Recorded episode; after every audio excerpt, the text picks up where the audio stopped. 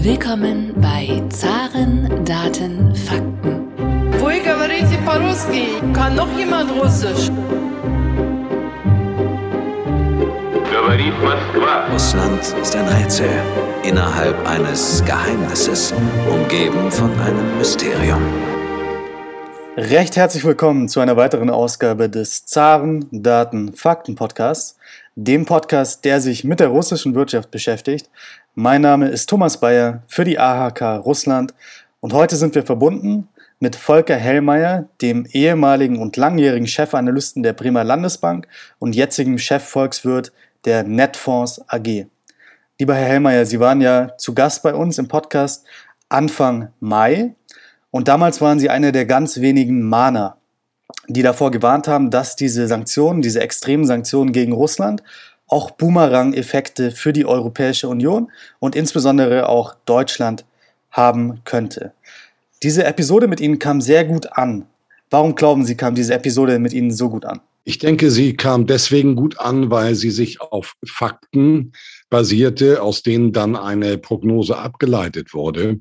Und wir haben leider sehr viele Narrative vorgesetzt bekommen. Ich erinnere daran am Anfang, Russland die Mutter aller Sanktionen. Es wurde suggeriert, dass man Russland trifft und dass es Deutschland, dass es Westeuropa weitaus weniger trifft. Und dieses Narrativ ist zerplatzt und die Wahrnehmung in diesem ersten Interview war sicherlich die, dass eben wahrgenommen wurde, dass es einmal um Narrative ging und einmal um faktenbasierte Prognosen.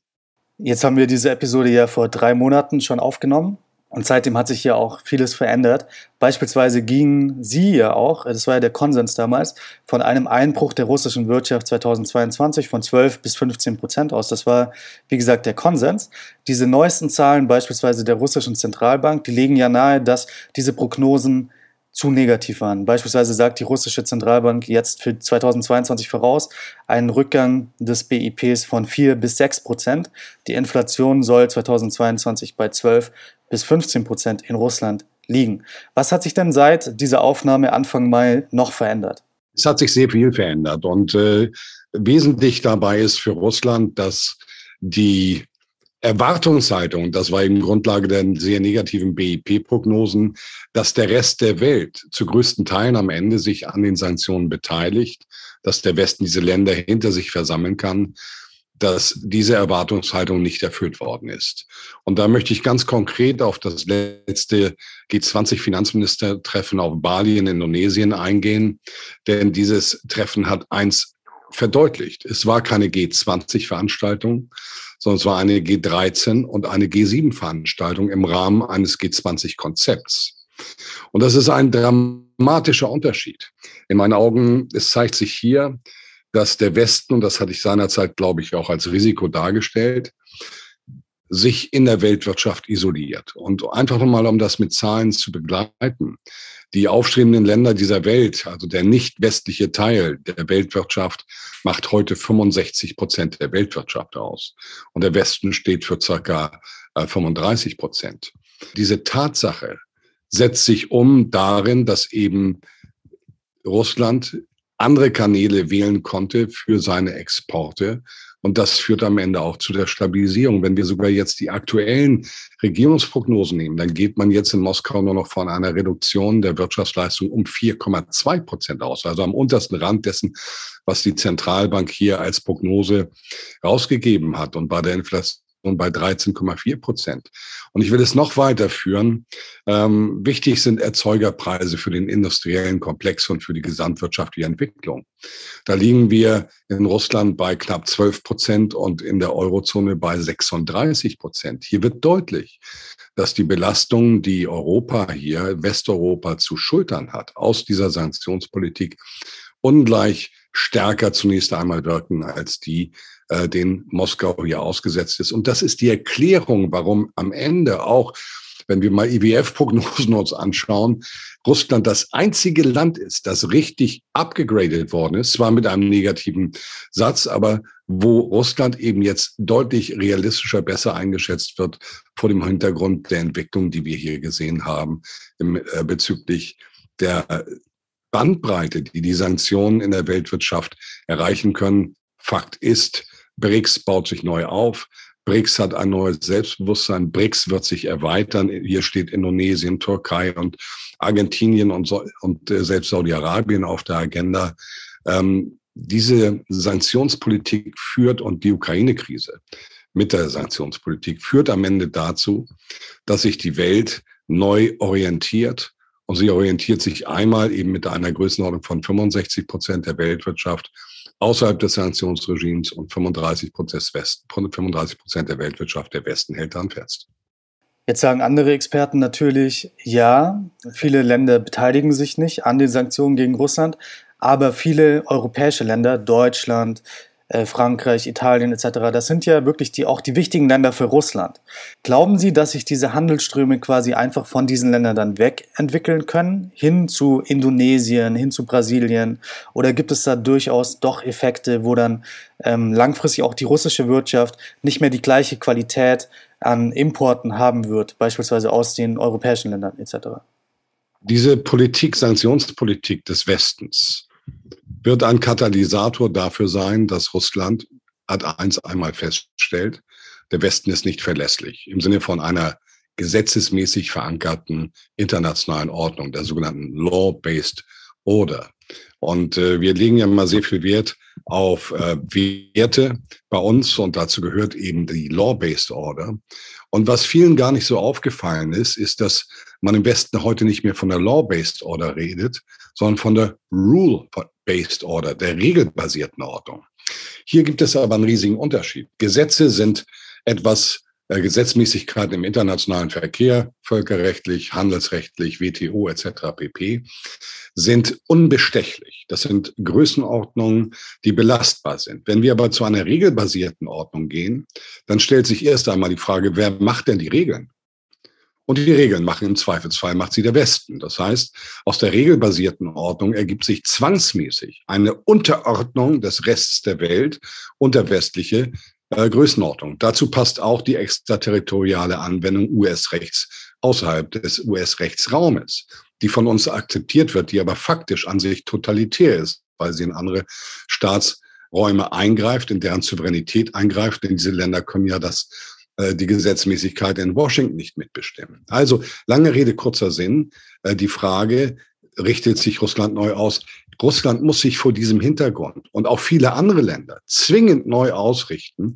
Und es bedeutet nichts anderes, als dass der Bedeutungsverlust, den der Westen quantitativ Anteil an der Weltwirtschaft von 80 Prozent 1980 auf jetzt 35 Prozent, dass das Ganze nochmal forciert wird. Und das bedauere ich sehr.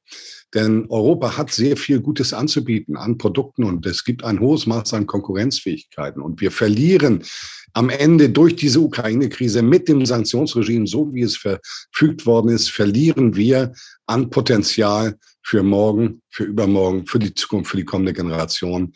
Und äh, das, wie gesagt, gelte es an sich zu verhindern. Die Schäden, die hier aber generiert worden sind, haben erstmal das Vertrauensverhältnis zwischen Russland und dem Westen so massiv beschädigt, dass Russland gezwungen ist, aus Eigeninteresse andere Wege zu gehen. Und diese Wege werden genommen. Das sehen wir im Moment in den bilateralen Entwicklungen, Wirtschaftsentwicklung, unter anderem mit Indien, aber eben auch der Bereitschaft äh, vieler Länder, sich jetzt BRICS zu öffnen, äh, dort mitzumachen, weil überall verstanden wird. Das ist im westlichen Echo kann man nicht ganz so ausgeprägt dass dieser Ansatz, den der Westen fährt, ein Unterordnungsprinzip am Ende mit sich bringt, das für Länder, die auf ihre Souveränität wirklich achten, nicht akzeptabel ist. Man hört immer wieder jetzt auch in der aktuellen Debatte, dass wir in eine Art der Deglobalisierung hineinkommen. Das hat angefangen mit der Corona-Pandemie. Das äh, geht jetzt weiter mit der Situation in Russland. Das, äh, das geht auch vielleicht weiter mit der Situation in China und Taiwan. Diese Deglobalisierungsidee geht quasi davon aus, dass sich die Weltwirtschaft entflechtet. Wie sehen Sie das? Wir sehen diese Entflechtung schon durch Handelsrigiditäten, Entschuldigung, Handelsrigiditäten in den letzten zehn Jahren. Das ist äh, über Sanktionsmechanismen, über Einschränkungen des freien Handels etc. pp. Das geht weitestgehend vom Westen aus. Und es ist nicht notwendig Ausdruck innerer Stärke, sondern wenn man solche Maßnahmen verfügt, die rigide sind, dann ist es zumeist Ausdruck einer äh, Schwäche, was Konkurrenzfähigkeit auch anbetrifft.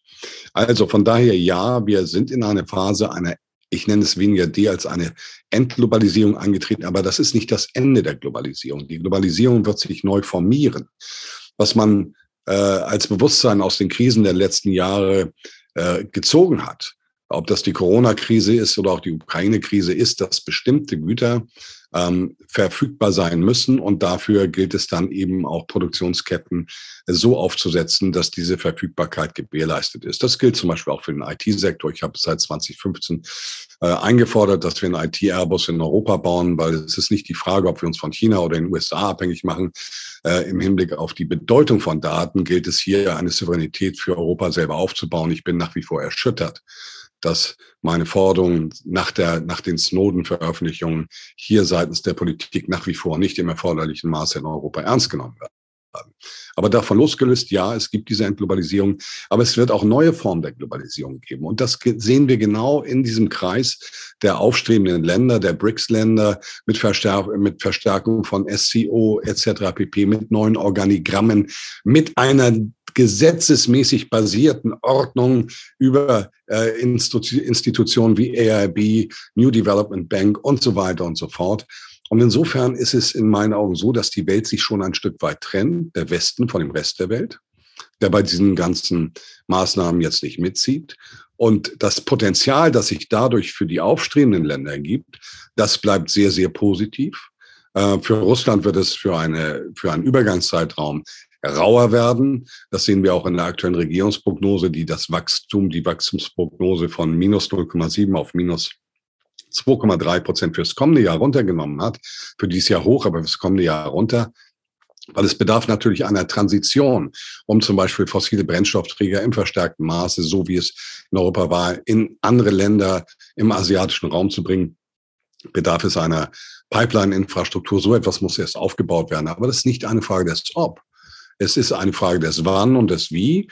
Und es äh, bedeutet in meinen Augen, dass Russland für die aufstrebenden Länder eine immer bedeutende Rolle spielt, bei uns eine geringere, aber das hat eben auch einen Kostennachteil zur Folge die äh, komparativen Vorteile, die die anderen Länder jetzt zum Beispiel mit Discounts genießen, bedeuten, dass ihre Terms of Trade sich mittel- und langfristig und auch kurzfristig verbessern, dagegen die des Westens, insbesondere Europas, sich verschlechtern. Für den Investitionsstandort Europa ist das kritisch.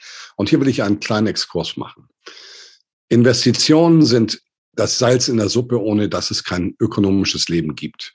Und die, und die Summe aller Unternehmen nennt man Kapitalstock. Der Kapitalstock ist der Lebensbaum, von dem alle Zahlungen abgehen für Staat, für private Haushalte.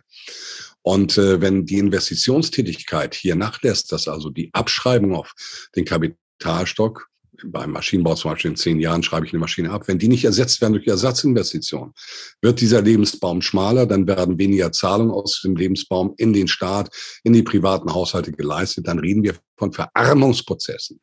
Und dieses Risiko der Verarmungsprozesse wird in keiner Talkshow in Deutschland unter mittellangfristigen Gesichtspunkten überhaupt nur erwähnt. Und das ist für mich irritierend, weil das ist Grundlagenwissen, Volkswirtschaftslehre, erstes Semester. Also von daher äh, erwarte ich hier an sich von Seiten europäischen Eliten, auch wenn sie nicht Volkswirtschaftslehre studiert haben, dann haben sie ihre Stäbe im Hintergrund, dass diese Risiken auch erkannt werden und benannt werden. Äh, ein Gedanke, der noch darüber hinausgeht. Schauen wir nochmal spezifisch auf Deutschland. Wenn wir uns den DAX anschauen, dann äh, gehörte die deutsche Unternehmen der Deutschland AG 1990 zu 80, 85 Prozent. Heute ist der Besitz dieser top-deutschen Unternehmen liegt heute zu mehr als 60 Prozent im Ausland. Und Unternehmen sind nicht Ländern, sondern Aktionären verpflichtet. Und wenn wir weiter unsere Terms of Trade, unsere Investitionsbedingungen, zum Beispiel auch im, im Energiemarkt, und wir leben in, im energetischen Zeitalter, ohne Energie geht nichts, weiter verschlechtern, dann wird auf diesen Ebenen entschieden werden, dass Deutschland, dass Euro, Kontinentaleuropa nicht die Investitionen bekommen wird, die es bekommen könnte, wenn es eine weisere Politik im Außensektor führen würde. Jetzt gab es ja nach 1945 Jahrzehnte der Globalisierung. Und welche Länder haben Ihrer Meinung nach am meisten profitiert von dieser Globalisierung? Äh, am meisten profitiert hat sicherlich China. Also China hat einen Weg gemacht, äh, wenn wir mal die äh, Entspannung Anfang der 70er Jahre unter Nixon Kissinger sehen, mit Mao Zedong damals noch, äh, in einer Form, wie es das noch nie gegeben hat, von einem der ärmsten Länder zur weltgrößten Wirtschaftsnation, Basis Kaufkraftparität ohne Unfälle. So etwas hat es noch nie gegeben. Und das ist, die Globalisierung hat ja dazu geführt, dass wir Milliarden von Menschen aus der Armut befreit haben. Und deswegen bedeutet jetzt auch eine Entglobalisierung partiell, dass wir bestimmte Teile der Weltwirtschaft in einen Verarmungsprozess wieder führen werden. Globalisierung ist die Antwort, wenn man Friedfertigkeit will und wenn man Zukunftsentwicklung will und wenn man Armutsvermeidung oder Armutsbekämpfung umsetzen will. Das ist an sich die Erfahrung der letzten Jahre, aber zwischen dieser Erkenntnis und machtpolitischen Gesichtspunkten auf geopolitischer Ebene gibt es anscheinend eben offenbar Differenzen. Welche Länder sehen Sie denn äh, gut vorbereitet auf diese mögliche Entglobalisierung, die jetzt vor uns liegt? Also für mich sind die Länder, die davon profitieren werden, alle die, die nicht am Sanktionsregime teilnehmen. Um es ganz glasklar auszudrücken. Ohne dass diese Länder etwas getan haben, haben sie einen strategischen Vorteil im Bereich der sogenannten Terms of Trade. Sie haben erstens Versorgungssicherheit, ein Thema, das bei uns in Europa kritisch zu beachten ist. Nicht in den USA übrigens, die haben Versorgungssicherheit.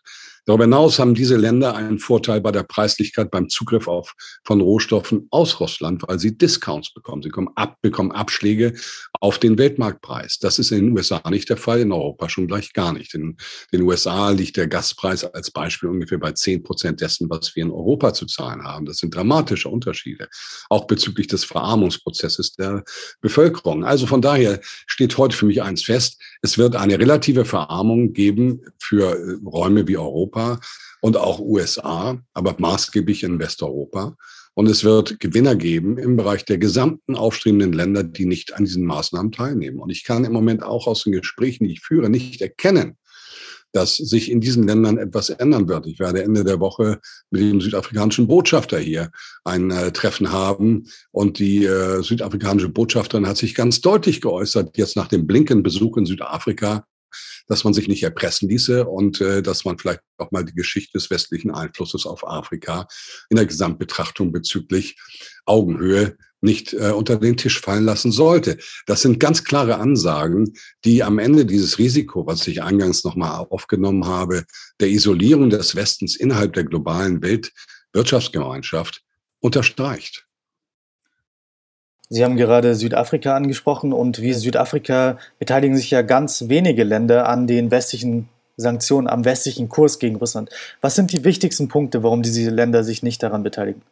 Sie beteiligen sich deswegen nicht daran, weil sie eins erkennen, das ist in unserer westlichen europäischen Echokammer weniger ausgeprägt. Äh, man sieht es nicht als einen primär Freiheitskampf äh, der Ukraine, sondern man sieht es als einen Stellvertreterkrieg der USA mit Russlands um hegemoniale Macht. Und in diesem äh, Konflikt will man sich nicht reinziehen lassen, weil alle Länder, die sich dort reinziehen lassen, zahlen Preise. Und äh, das muss man vielleicht auch vor den Erfahrungen der letzten 20 Jahre oder 22 Jahre nehmen. Äh, der Regime-Change-Politik der USA, überall, wo es dann um Demokratisierung ging, wurden am Ende nur Strukturen zerstört. Schauen Sie sich die Folgen des arabischen Frühlings an, die längst jetzt auch in Tunesien in einen arabischen Herbst umgeschlagen haben. Schauen Sie sich an die Migrationsströme, die dadurch ausgelöst worden sind, weil diese Politik am Ende dazu führte, dass in diesen Ländern keine Perspektiven für die Menschen mehr gegeben sind. Und äh, in diesem Kontext sieht man in diesen Ländern auch den Ukraine-Konflikt. Inwieweit das jetzt berechtigt ist oder nicht berechtigt ist, möchte ich hier nicht diskutieren, weil das würde uns Stunden kosten und eine sehr, einer sehr filigranen Betrachtung. Man kann es nur auf den 24. Februar reduzieren, dann ist es weiß-schwarz, Völkerrechtsbruch Russlands, der Böse und die Guten sind äh, die Ukrainer und der Westen. Wenn man die Zeitraster anders annimmt, 2014, 2008 bis zu 2001, dann kommt man an sich nicht zu einem Weiß-Schwarz-Bild, sondern zu sehr vielen Grautönen, die einer sehr individuellen Betrachtung bedürfen. Kommen wir noch einmal zurück zur kommenden Entglobalisierung. Was sind denn wichtige Parameter, um in dieser tumultartigen Zeit, um in, diesen, in dieser Zeit des Umbruchs vielleicht ähm, gut bestehen zu können? Ist da die Energiesicherheit ganz wichtig, ähm, vielleicht Food Security? Was sind da die wichtigsten Parameter, die wir beobachten müssen?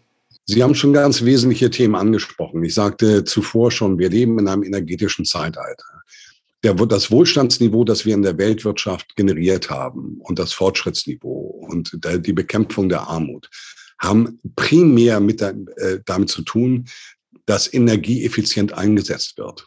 Das ist der Hebel, mit dem wir über die letzten Jahrhunderte gearbeitet haben, von der Dampfmaschine bis zur Atomkraft, jetzt Fusionstechnik etc. pp. Und daran wird sich festmachen, wo Zukunftsfähigkeit ist, denn ohne Energie geht nichts. Das heißt, der Wettbewerb um Energieträger wird uns weiter wesentlich beschäftigen. Und da kann ich nur eins sagen, und das habe ich betont beim Aus äh, Eingangs der Krise im Februar. Russland ist ein viel zu bedeutender Versorger mit Rohstoffen im Bereich, ja doch nicht nur von Gas und Öl, übrigens auch von Uran. Da haben sie eine weltbeherrschende Stellung. So, darüber hinaus gilt es noch für andere sensible Rohstoffe, die für die grüne Transition erforderlich sind, Spezialmetalle, seltene Erden und was weiß ich nicht alles. Auch da spielen sie eine Rolle, die Russland unentbehrlich macht. Und das sollte uns dazu zwingen, eben auch Realitäten anzuerkennen, um diplomatische Lösungen, für die ich kämpfe, auch um das Leben der Menschen, die dort im Moment ihr Leben verlieren im Ukraine-Konflikt, zu schonen, zurück zur Diplomatie zu kommen, zu einer rationalen Betrachtung und zu einer Betrachtung, die vielleicht auch eben diese Zeiträume 2014 bis 2022 oder 2001 bis 2014 mit berücksichtigen. Und das bedeutet, dass man Ad 1 Empathie haben muss und Ad 2 auch die Erkenntnis, dass es kein weiß-schwarz-Bild gibt von nur böse und nur gut. Nein, es sind Fehler gemacht worden auf allen Seiten und vielleicht sogar zur Forcierung der Krise mehr im Westen, als wir es uns selber zugeben wollen. Viele Experten prognostizieren für die russische Wirtschaft ähm, einen Einbruch im Herbst und Winter. Beispielsweise in der letzten Podcast-Episode, die wir aufgenommen haben, hat das auch Professor Rochlitz von der Universität Bremen gesagt, dass die Sanktionen erst ihre Wirkung richtig entfalten im September, im Oktober, im äh, Dezember etc. Wie schätzen Sie diese Lage ein? Ähm, wann würden, werden quasi diese Sanktionen in Russland richtig zu spüren äh, werden sein? Ich gehe da auch davon aus, dass sie im zweiten Halbjahr mehr Traktion haben. Was, das hat, eins damit zu tun, dass die Lagebestände an westlichen Technologiegütern, die für die Produktion in Russland wesentlich sind, äh, zur Neige gehen, dass es also hier zu Engpässen kommen kann. Das ist ein Aspekt. Und wenn wir auch diese Prognosen, BIP-Prognosen jetzt nehmen, das erste Halbjahr hatte zunächst ein Wachstum in Russland, das erste Quartal von 3,5, zweite minus 4 Prozent dann heißt das, dass das zweite Halbjahr jetzt bezüglich von Kontraktion der Wirtschaftsleistung, wenn es am Ende bei minus 4,2 ausfallen soll, schon deutlich heftiger wird. Ähm, es kann auch hier besser laufen, als man es sich denkt. Fakt ist, dass Russland kein Zahlungsbilanzproblem hat, losgelöst von den Sanktionen im, Re in, im realen Umfeld. Ähm, sondern das ist, wenn künstlich herbeigeführt. Und es kann auch sein, wenn Gaspreise jetzt auf 4000 Dollar wie Gazprom für den Winter nicht ausschließt, ähm, wenn die Gaspreise auf das Niveau gehen, dass eben die Finanzierungslage Russlands sich nochmal dramatisch verbessert. Aber man erkennt, Sanktionen werden ihre Wirkung haben, weil die Versorgung mit Techn insbesondere Technologiegütern in Russland schon äh, von Engpässen geprägt sein wird, was dann negative Wirkung auf die Gesamtwirtschaftsleistung haben wird. Wir haben schon festgehalten, dass auch der Boomerang der Sanktionen durchaus für die Europäische Union und auch für Deutschland ähm, härter sein könnte als ähm, am Anfang gedacht. Kann man denn diesen Schaden quantifizieren? Der lässt sich nicht quantifizieren, weil das Ganze steht ja noch nicht fest. Also wenn wir angenommen, wir würden die Preise jetzt, die wir heutzutage haben, äh, für Gas und demnächst auch für Strom, weil da schlicht es äh, in Kürze auch durch, dauerhaft hier haben, dann würden wir einen massiven Verarmungsprozess in der Gesellschaft erleiden mit politischen Risiken, gesellschaftspolitischen und politischen Risiken, die sich aus der gesellschaftspolitischen Problematik ergeben. Das möchte ich gar nicht nach vorne ähm, weiter fortschreiben. Menschen würden ihre Häuser verlieren, sie würden ihre Lebensumstände verlieren. Und am Ende stünde ja auch mehr Arbeitslosigkeit da. Also es ist ja nicht nur, dass es ein, äh, dass das verfügbare Einkommen durch die erhöhten Energiepreise und Lebensmittelpreise eingeschränkt würde, sondern am Ende wird sich das auch am Arbeitsmarkt niederschlagen. Der Arbeitsmarkt liefert derzeit noch sehr positive Signale, aber es ist ein nachlaufender Indikator. Das sollten wir hier nicht von der Hand weisen. Also die Risiken sind hier sehr, sehr ausgeprägt äh, für den Wirtschaftsraum Deutschland, für den Wirtschaftsraum Kontinentaleuropa. Und von einer rationalen Sichtweise zwingt es an sich, um der Menschen willen in der Ukraine, und auch der russischstämmigen Menschen innerhalb der Ukraine, ebenso wie der russischen Soldaten vor Ort, dass wir hier eins, um Leben zu schonen, zur Kunst der Diplomatie zurückkehren. Ich sehe in Europa durchaus partiell diesen Willen, aber das wird nicht in Brüssel entschieden und auch nicht in Paris oder in Berlin. Die Frage, wie dieser Konflikt sich weiterentwickelt, da es ein Stellvertreterkrieg ist zwischen Moskau und Washington, wird am Ende in Washington entschieden. Kommen wir auch schon zur letzten Frage des heutigen Podcast-Gesprächs. Nämlich eine ganz zentrale These der russischen Führung ist ja, welche seit Jahren wiederholt wird und die ja auch in Moskau anscheinend geglaubt wird, dass sich die Welt von, wie es Charles Krautheimer gesagt hat, dem unipolaren Moment, nämlich diesem Moment nach dem äh, Zusammenbruch der Sowjetunion, hinentwickelt zu einer neuen Multipolarität, die diese alten äh, Zivilisationen wie Indien und China wieder an ihren eigentlichen Platz in der Weltgemeinschaft äh, zurückbringen soll. Was halten Sie denn von dieser These? Ich halte diese These für richtig. Und ich bin der festen Überzeugung, dass die Ukraine-Krise ein Katalysator ist, dass sich diese Entwicklungen sogar noch beschleunigen. Und ich sprach eingangs davon, dass BRICS sich jetzt ausweitet, dass ähm, denn Unwille der aufstrebenden Länder, sich an den westlichen Maßnahmen zu beteiligen, weil es auch ein Unterordnungsprinzip darstellte, wie bekannt aus der Vergangenheit, für manche sogar bis zur Kolonialzeit, dass man das nicht weiter akzeptiert. Und dann sprechen einfach Skaleneffekte, eine eindeutige Sprache. Noch einmal, die aufstehenden Länder haben heute 65 Prozent der Weltwirtschaft, Basiskaufkraftparität. Sie wachsen doppelt so schnell in einer Durchschnittsbetrachtung wie der Westen. Sie gehen auf 70, 75 Prozent. Für diese Länder wäre es der pure Irrsinn, nicht auf Multilateralität oder Multipolarismus zu setzen, sondern auf Unilateralismus seitens des Westens. Weil die Grundlage dafür ist entfallen. 1980 mit jedem Recht konnte der Westen tun und lassen, was er wollte, weil er 80 Prozent an der Weltwirtschaft hatte. Aber heute eben nicht. Heute haben wir 35 Prozent. Die aufstrebenden Länder in dieser Welt, also außerhalb des Westens, haben heute 88 Prozent der Weltbevölkerung oder stellen 88 Prozent der Weltbevölkerung, der Westen 12 Prozent. Mit welchem Recht wollen wir mit unserer Moral und unserer Kultur den Rest der Welt dominieren? Denn es gibt doch nicht nur eine Kultur und eine Moral, sondern wir haben ganz viele. Und der Westen sagt ja immer, wir agieren regelbasiert im Sinne unseres Wertesystems, unserer Moral. Aber es gibt eine muslimische Moral, es gibt eine hinduistische, eine buddhistische, eine konfuzianische, es gibt eine russisch-christlich-orthodoxe, die ist schwärzer als Paderborn 1950. Und die Regierungen in diesen Ländern müssen doch Politik für ihren Kulturkreis, für ihre Menschen machen und nicht einfach den des Westens adaptieren und sich damit dieser äh, Weltkultur unterordnen. Aus diesen ganzen Gründen wird es diese Multipolarität geben.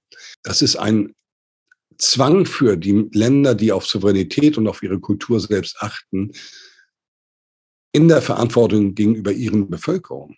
Und für mich sind die, ist es nicht eine Frage, wie gesagt, des, ob es passiert, sondern es ist eine Frage des Wie und Wann. Und die Ukraine-Krise ist ein Katalysator, dass sich dieser Prozess beschleunigt. Lieber Herr Hellmeier, vielen Dank für Ihre tiefen Einschätzungen, für Ihre sehr interessanten Einschätzungen ähm, zu den aktuellen Fragestellungen. Äh, ich hoffe, wir können in ein paar Monaten wieder mal eine Episode aufnehmen und schauen, wie sich das Ganze entwickelt hat. Vielen Dank. Ich stehe Ihnen gern zur Verfügung. Es war mir eine Freude.